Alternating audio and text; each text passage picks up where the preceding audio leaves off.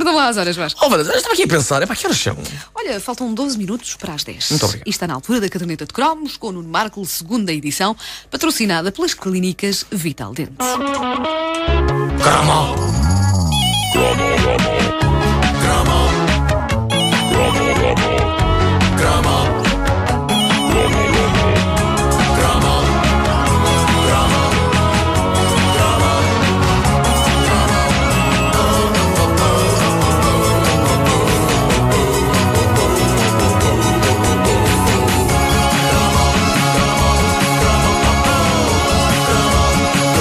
Abençoada página de fãs da caderneta de cromos no Facebook por abrir.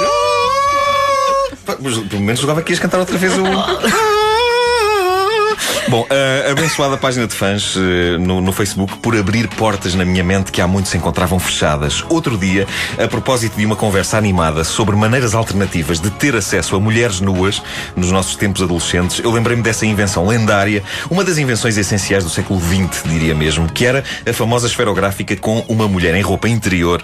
Mulher essa que, virando a caneta, despia-se, o sutiã e as cuecas desapareciam. Mas olha, também havia versão masculina. Ah, também pois é. havia. Ah, pois é. Também. Sim, sim, sim. O calçanito descia. Com o pirilau, ficava Sim, sim. a pirilau numa caneta. A Wanda tinha os tons das 36.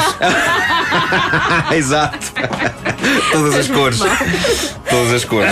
Umas maiores que as outras. Eh, bom, eh, eram, eram canetas que eh, nunca se sabiam bem onde é que se vendiam.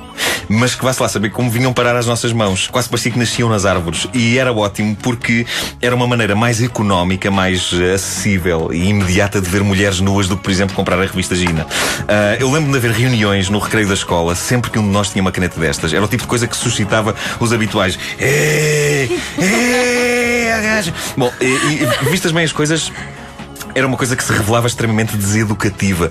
Quantos de nós que tivemos canetas destas não tentámos virar de pernas para o ar a, rapariga com quem tivemos a nossa primeira relação sexual?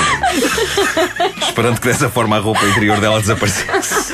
É assim que se faz, não é? Os É meus- assim. É daí que vêm os meus problemas de coluna.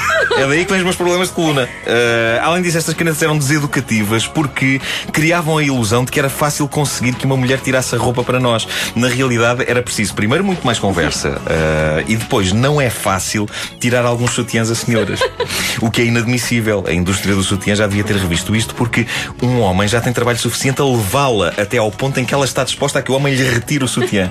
E portanto, a parte do retirar o sutiã podia ser facilitada, mas não é preciso. É assim, é coisinhas.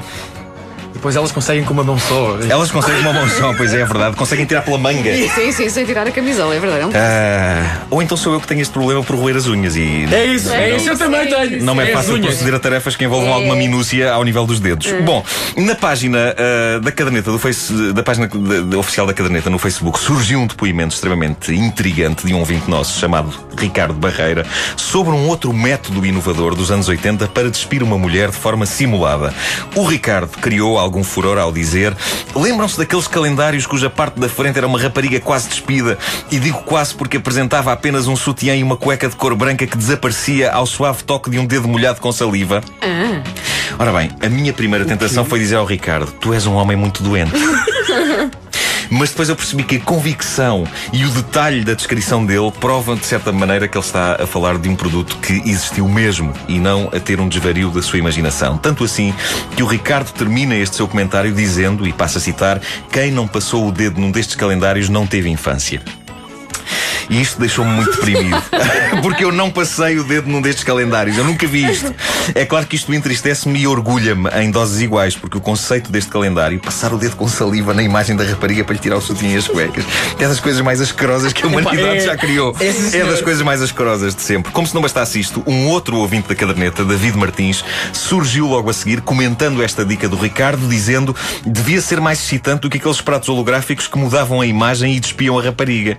Ora, aqui eu estava deprimido, fiquei totalmente destruído, porque eu não me lembro de pratos holográficos que se despissem raparigas, mas fiquei ainda mais em estado de choque com o que este ouvinte diz a rematar o comentário dele. Diz, diz ele, referindo-se aos pratos holográficos em que uma rapariga aparecia nua, e passa a citar, havia um desses em casa da minha avó. Epá, em casa das minhas avós, os pratos ou tinham quadras populares, do género em comunhão de bens casou a minha vizinha, ele tinha os vinténs, ela nem isso tinha. Ou então tinham cabeças de pastores alemães pintadas. Exato. Realmente houve qualquer coisa de errado com a minha infância. É a conclusão a que eu chego. quatro vezes, pá. Pá, eu nunca vi isto, mas achei super intrigante. Esses pratos deixavam a vista alegre.